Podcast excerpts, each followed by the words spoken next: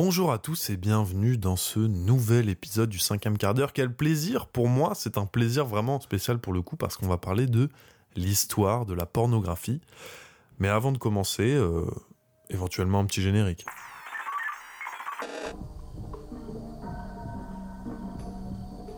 Installez-vous confortablement et ouvrez grand vos oreilles.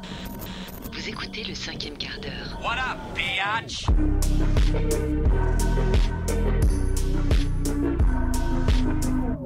En réfléchissant juste avant, je me suis dit que ce serait pas mal de commencer cet épisode avec une citation, histoire de se mettre dans le bain direct et donner une petite teinte euh, radio au podcast. Donc laissez-moi vous offrir cette phrase du célèbre éditeur français Jean-Jacques Pauvert. La gauloiserie trouve l'érotisme lugubre et la pornographie décourageante. Mais du coup, comme on n'est pas sur France Culture et que j'ai pas vraiment compris ce que ça voulait dire, il n'y a pas d'explication de, texte sur dicocitation.fr, je vais vous donner une autre petite phrase qui était sur le site, hein, histoire d'équilibrer un petit peu. Il faut être de mauvaise foi pour confondre l'érotisme et la pornographie. Une petite culotte ressemble pas à un gros slip. Donc voilà, ça vous a été offert par Jean-Marie Gouriot, le célèbre, le, j'ai pas fait mes recherches, donc on va dire que c'est le célèbre euh, beauf. Bref, en tout cas, si on se retrouve aujourd'hui, c'est pour essayer d'établir une petite chronologie de la pornographie, des premiers signes d'apparition dans l'Antiquité jusqu'à la version ultra crue et populaire qu'on a de nos jours. Donc bien évidemment, cet épisode, il a pour unique but de s'éduquer, hein, il n'y aura pas d'extrait audio ou de détails trop trop crus. Et avant de commencer tout ça, avant de commencer ce voyage dans le temps, rappelons l'étymologie du mot pornographie. C'est emprunté du grec pornographos qui veut dire auteur d'écrit sur la prostitution, et c'est composé à l'aide de porné, femme de mauvaise vie slash prostituée, et graphein, écrire. Donc voilà, écrire euh, des faits sur la prostitution, écrire sur la prostitution, écrire des livres, euh, ou quoi qu'est-ce. On sait maintenant où on met les pieds. Je vous laisse embarquer dans le wagon du sexe pour un trajet de plusieurs millénaires en arrière. Attention, éloignez-vous de la bordure du quai, le train part.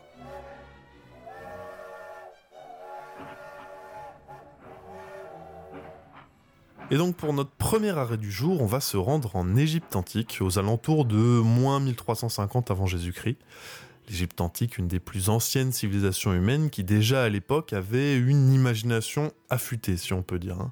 Par exemple, les tombes de nobles et de hauts fonctionnaires égyptiens pouvaient contenir des dessins de relations sexuelles, de masturbation, de fellation et toute autre position euh, fantasmagorique. Ces fresques, étaient souvent considérées comme ayant une signification religieuse et symbolique. C'était censé aider le défunt à atteindre l'au-delà. On avait aussi des papyrus érotiques, hein, c'était des rouleaux de papier qui contenaient des images et des textes explicites sur la sexualité humaine, souvent avec des dessins de relations hétéros, mais aussi homo. Et à côté de ça, on avait des descriptions de pratiques spécifiques, ambiance, euh, ambiance tuto, quoi, euh, pour se mettre bien, pour apprendre, pour transmettre le savoir, c'est important aussi, à toute époque. Mais le truc, c'est que ces papyrus, ils étaient principalement destinés à un usage privé. Hein. C'était souvent utilisé comme des amulettes ou des talismans, histoire de se protéger de la stérilité, des dangers de l'accouchement et d'autres problèmes euh, liés à la sexualité.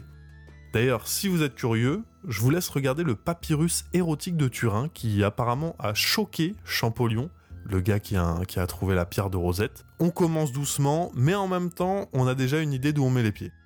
Si on avance de quelques siècles et qu'on se décale de quelques kilomètres, on va se retrouver en Grèce antique, connue pour sa culture euh, relativement sophistiquée qui cultivait également une attitude assez open envers le sexe. On va parler d'hédonisme, hein, c'est la doctrine qui prend pour principe de la morale la recherche du plaisir et l'évitement de la souffrance. Merci Wikipédia. Et on sent que déjà qu'en Grèce antique, on a fait un petit bond en avant, avec par exemple des illustrations de scènes érotiques qui devenaient des objets moins spirituels, avec par exemple du mobilier de maison, euh, des vases et autres. On en a d'ailleurs un que j'ai trouvé qui s'appelle Cantar antique à figure rouge. On voit entre autres un mec avec dans les mains un god d'un mètre, voilà, on savait se faire plaisir. Donc si vous êtes curieux, il est dans un musée à Boston.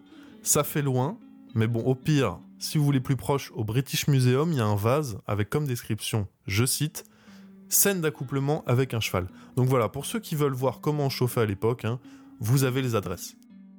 Bilan de tout ça, on note que ces représentations érotiques, que ce soit en Égypte ou en Grèce, c'était associé à la religion, à la mythologie ou à la vie quotidienne. C'était vraiment considéré comme faisant partie intégrante de la culture de l'époque.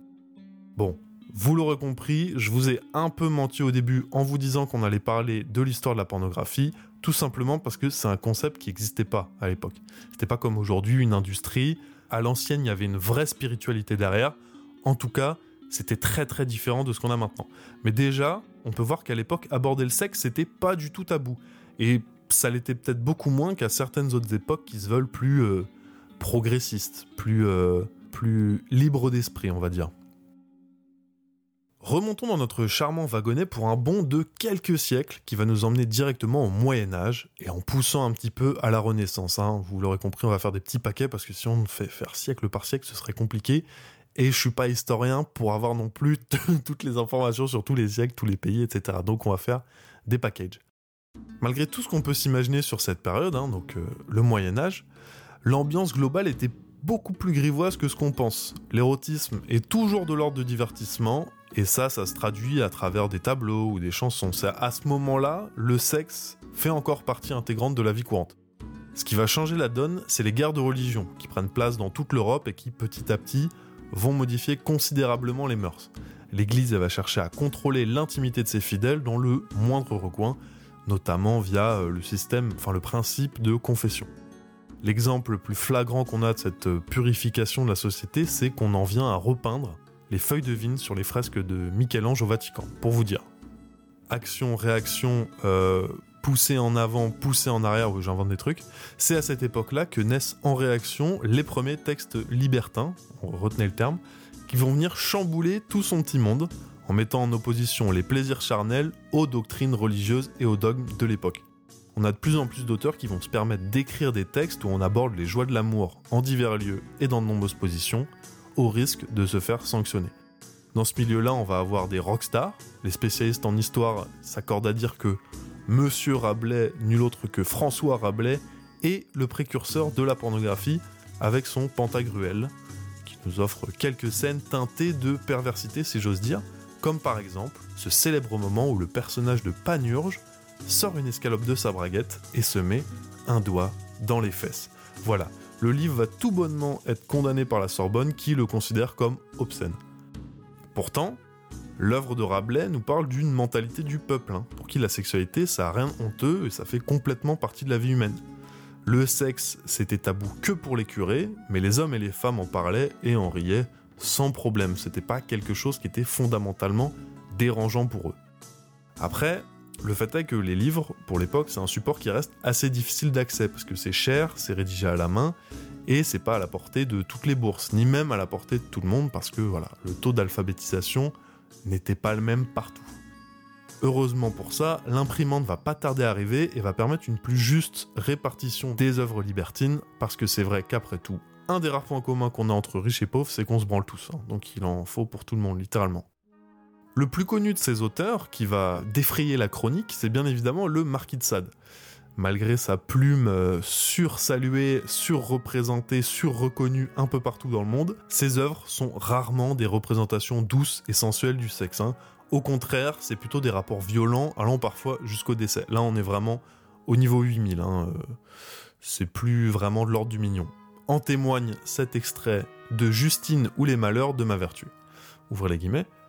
Le cruel Roland, à ces mots, se précipite sur moi et je suis encore obligé de servir aux indignes voluptés d'un monstre que j'abhorrais avec tant de raison. Je crus cette fois qu'il m'étranglerait. Quand sa passion fut satisfaite, il prit le nerf de bœuf et m'en donna plus de cent coups sur tout le corps, m'assurant que j'étais bien heureuse qu'il n'ait pas le temps d'en faire davantage. Voilà, quand même, on peut témoigner de euh, l'esprit un peu euh, BDSM de l'homme, mais ce qu'on retient de cet ouvrage, c'est cette sexualité taboue.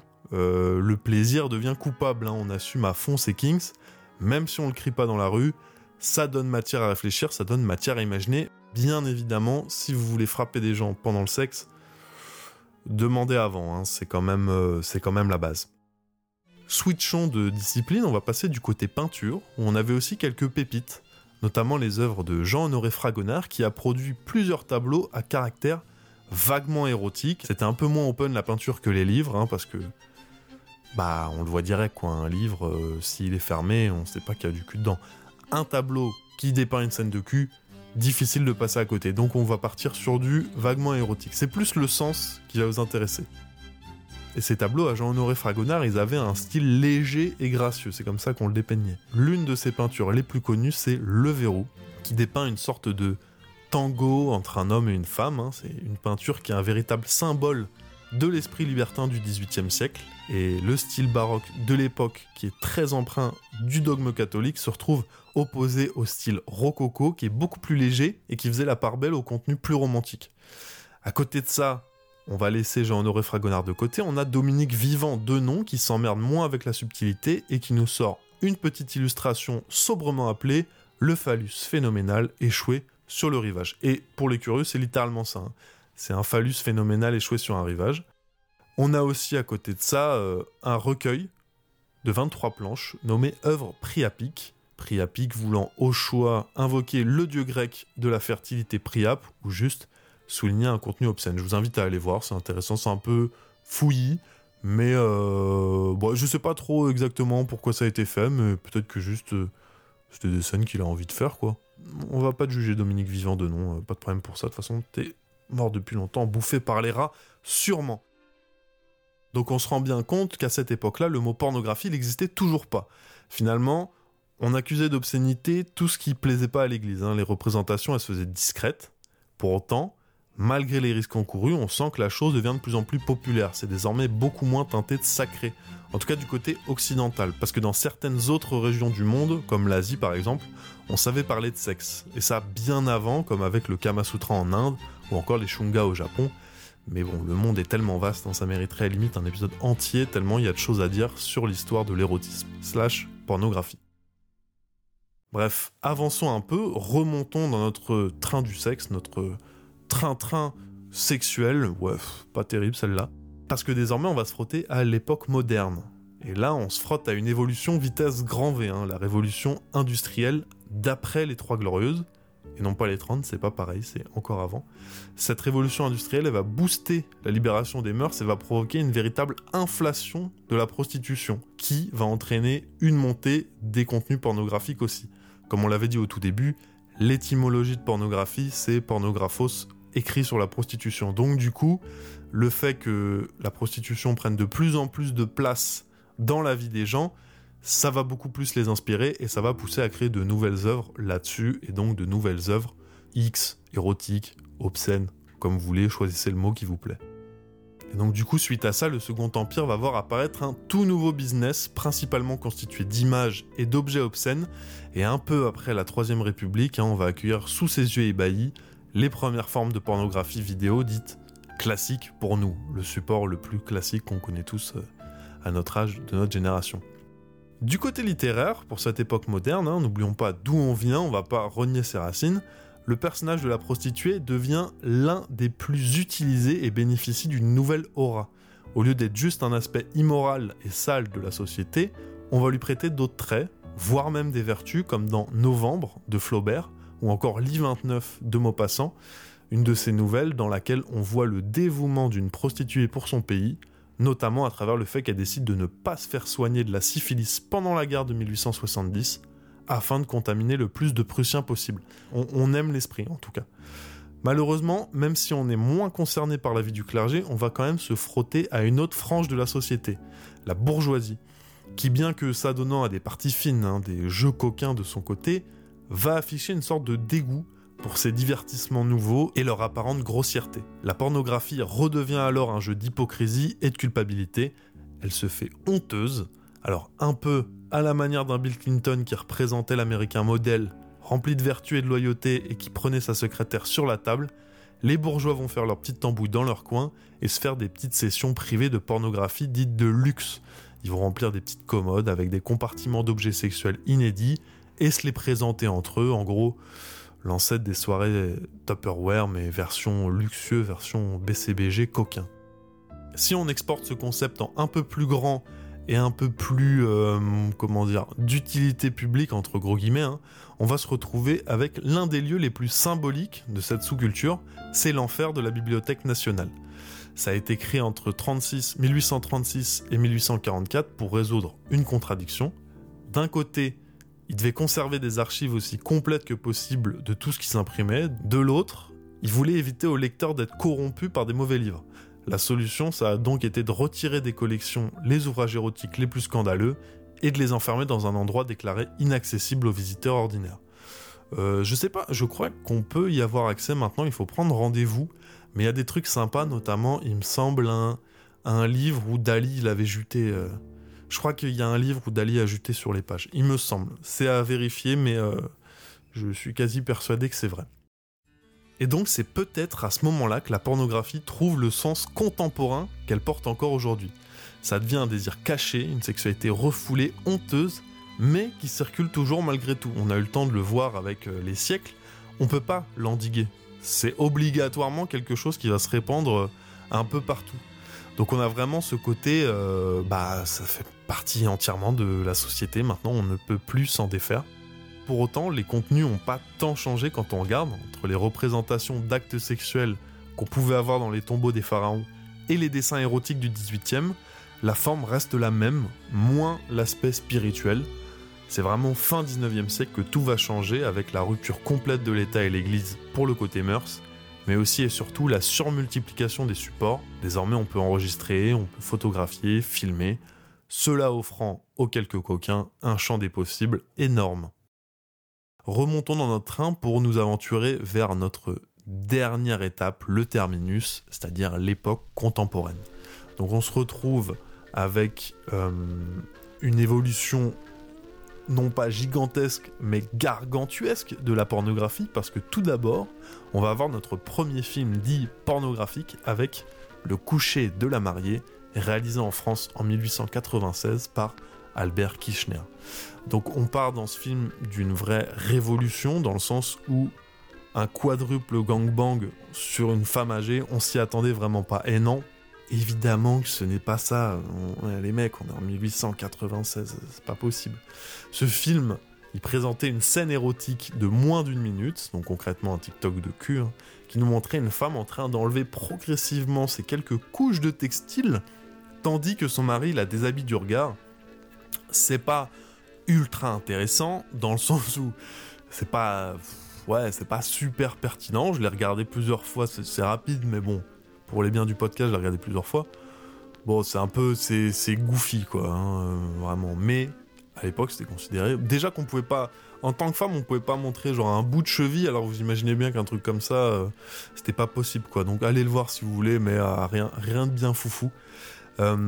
et donc du coup, vous allez le voir, vous allez vous dire, ça nous semble très soft, mais le film, à l'époque, c'était considéré comme très, voire trop subjectif. Du coup, ça a suscité bon nombre de réactions, et vous l'imaginez, pas toujours des réactions très amicales. Après ça, la pornographie a fait que se développer en fonction des changements sociaux, technologiques et culturels. pour finir cet épisode spécial de l'histoire du X, hein, on va faire une mini rétrospective des différentes décennies qui ont suivi ça. Année 1900-1920. Comme avec le coucher de la mariée, on a un nouveau champ des possibles qui s'ouvre, le cinéma étant un art moins demandant que les autres, dans le sens euh, par exemple, je sais pas, la musique classique ou la peinture, le cinéma paraît beaucoup plus instinctif. Étant plus instinctif et moins coûteux, il était assez simple de faire des courts-métrages érotiques ou alors qui suggéraient l'érotique depuis chez soi. Pour autant, ça restait vachement restreint et c'était souvent destiné à des stack parties, des petites réunions principalement masculines, qui se mataient le dernier boulard muet en noir et blanc, acheté sous le manteau au coin de la rue, va falloir attendre un chouille avant que ça évolue techniquement et moralement et que ça touche une plus grande frange de la société. Si vous voulez, euh, en fait, ce qui m'a donné envie de faire cet épisode, ça a été quand j'ai regardé Boardwalk Empire. Et à un moment, ils se font une soirée où ils ont juste un vidéoprojecteur et ils se regardent un truc de cul comme ça. Et je me suis dit, mais putain, c'est vrai que ça a bien commencé quelque part. Il y avait eu un moment où c'est parti. Et donc, du coup, euh, suite à ça, voilà, voilà cet épisode. En tout cas, j'espère qu'il vous plaira. Il est bientôt fini, mais pas encore. On passe aux années 1930, 1940, 1950, avec l'augmentation des préoccupations éthiques et des réglementations sur la morale publique. De nombreux pays ont renforcé la censure et les restrictions en matière de contenu porno. Aux États-Unis, on a le code Eyes de 1934 qui impose des restrictions strictes sur la représentation de la sexualité et de la nudité au cinéma. Ça a forcément eu un impact direct sur la production de films, ce qui a fait que de la même manière que l'alcool pendant la prohibition, bah voilà, c'est la prohibition, si tu te fais gauler, c'est pour ta pomme. Donc à ce moment-là, le petit rétropédalage, hein, on est sur du 100% clando, pas question d'aller se faire plaisir au cinéma, On pourrait parler du magazine Playboy qui fait son petit boucan, mais à ce stade-là, on peut clairement dessiner une frontière entre photo de charme et pornographie. Donc ça rentre plus vraiment dans la juridiction de, notre, de notre train du sexe. Ensuite, on a les années 1960 où c'est un peu le tournant ultime avec le mouvement hippie qui, on le rappelle pour ceux qui ne savent pas, est en faveur de la liberté d'expression, libéralisation des mœurs, du peace and love, etc. Donc, euh, donc, ce mouvement rentre en jeu, il va faire son petit boucan parce que ça va influencer la société occidentale et à moindre mesure, mais quand même pas mal, le reste du monde. La contre-culture que ça représente et cette idée de libération sexuelle, ça va contribuer à changer les attitudes envers la pornographie. On a des artistes et des écrivains qui commencent à contester les lois sur l'obscénité et à plaider en faveur d'une plus grande liberté d'expression. On a des magazines comme Men Only, Hustle ou Escort qui commencent à publier des contenus allant au-delà du simple nu. Côté Sinoche, on tente d'équilibrer la représentation, d'apporter un brin de subtilité avec des éléments de scénario et de narration pour créer une nouvelle branche moins bête et méchante du film porno. Des classiques du cinéma tels que I Am Curious, sorti en 67, vont attirer l'attention du public, notamment avec leur approche assez audacieuse de la sexualité. Ensuite, on passe dans les années 70-80. On a des films tels que Deep Throat et Beyond the Green Door, sortis tous deux en 72, qui vont attirer l'attention du grand public et devenir des succès commerciaux, contribuant à la normalisation de la pornographie dans la culture populaire. Les cinémas pornographiques vont également commencer à apparaître, offrant un espace pour la projection de films pour adultes, et ça en étant plus obligé de se cacher chez soi. L'apparition de la VHS va jouer aussi un rôle extraordinaire dans la banalisation du film de cul, parce qu'à l'inverse des où du coup on avait son lieu attitré euh, des pipe shows ou des soirées privées, avec les VHS, euh, les consommateurs peuvent se faire kiffer directement depuis chez eux. Donc euh, peut-être s'il y a des gens qui sont timides et qui osent pas aller dans des cinémas de cul, bah maintenant ils peuvent rester chez eux, se regarder un petit film de cul. C'est pas beau ça? Ça a donné lieu à une explosion de la demande pour ce type de contenu. Euh, ça va contribuer à la croissance de l'industrie du film encore un peu plus et ça va faire exploser le nombre de productions. C'est devenu un peu la poule aux œufs d'or parce que même du contenu amateur, donc très simple et moins coûteux à produire, ça pouvait trouver son public, ça pouvait vendre. Donc suite à ça, on a des vidéoclubs et des boutiques spécialisées dans la vente de cassettes qui vont voir le jour. Et même les boutiques traditionnelles, elles pouvaient pas passer à côté de ça et proposer dans leur catalogue une section X. Pourquoi perdre de l'argent finalement si ça marche? Maintenant qu'on n'avait plus à se faire chier de ce que la loi imposait ou pas, l'innovation en matière de marketing et de production a aussi explosé. Une couverture médiatique incomparable avec ce qu'il y avait quelques décennies avant quand ça vendait des pellicules en scred sous le manteau. En résumé, les premières VHS porno ont transformé l'industrie du film pour adultes en rendant le contenu plus accessible, diversifié et privé. L'introduction de cette technologie a eu un impact majeur sur la manière dont la pornographie était produite et consommée, et ça a ouvert la voie à l'évolution continue de l'industrie dans les années suivantes. Et donc nous clôturons notre chapitre avec les années 1990 à aujourd'hui, avec Internet et la révolution numérique. L'avènement d'Internet dans les années 90, ça a révolutionné la distribution de la pornographie. Les sites web se sont multipliés, offrant un accès instantané au contenu pour adultes.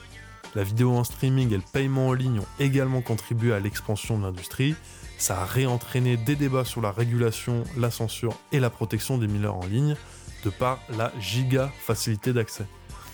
Bien évidemment, au tout début d'Internet, la vidéo passait pas, hein, c'était beaucoup trop lourd, beaucoup trop compliqué d'accès de par les débits qui t'affichaient une image au bout d'une minute et le prix que c'était. Donc je vous laisse imaginer pour des vidéos si déjà c'était aussi galère pour des photos. Pour autant, les petits coquins ont direct saisi l'occasion et leur a fallu attendre à peine 10 ans pour que les ordinateurs gagnent en puissance, que le réseau internet soit boosté aux hormones et qu'on puisse consommer depuis chez soi des boulards en 360p, puis 1080, puis 4K, puis même euh, VR. Maintenant, on en arrive à un point où les acteurs porno sont limite des célébrités, mais genre hors porno quoi. On en a qui se lancent en stream, qui font des podcasts, par exemple, en France, on a euh, Manuel Ferrara sur Twitch ou alors Clara Morgan qui carrément est rentrée dans le paysage médiatique français. Bah après, bon, on est resté sur la musique et des bêtises sur M6. Hein, c'est pas une explosion totale, mais déjà, elle était acceptée. Tandis qu'aux States, on a des Mia Khalifa qui sont genre connus mondialement. C'est vraiment, ça paraît dingue en fait pour un truc comme le porno. En bref, nous voilà arrivés à la fin de cette aventure. Euh, je me permettrai de conclure en disant que l'histoire du porno, c'est énormément d'aller et venues suivant les mœurs, la culture et les lois de l'époque. C'est une révolution intellectuelle et des fois, c'est une industrie suraccusée d'agression sexuelle. Ça a toujours représenté quelque chose d'important dans la société parce que c'est la représentation directe de nos désirs et de nos envies. Ça peut être une façon de se découvrir soi-même, comme ça peut être une façon de se déglinguer le crâne et de fausser la réalité de ce qu'est une relation sexuelle. Tout est vraiment une question de dosage. Et comme dirait André Breton, la pornographie, c'est l'érotisme des autres. Sur ces sages paroles, je vous quitte. J'espère que vous avez aimé ce petit voyage. Si vous avez apprécié cet épisode, n'hésitez pas à le partager ou laisser une note sur votre plateforme d'écoute. C'est un coup de pouce gargantuesque, vous n'avez même pas idée. Sur ce, je vous laisse, je vous souhaite plein de bonnes choses et à très très vite. Ciao ciao, bye bye. Si cet épisode du cinquième quart d'heure vous a plu, N'hésitez pas à en parler à vos amis, parents, collègues, cousins, patrons, bouchers, oncles, cousines, petits frères, le groupe PZK, le maire de Nogent-sur-Marne.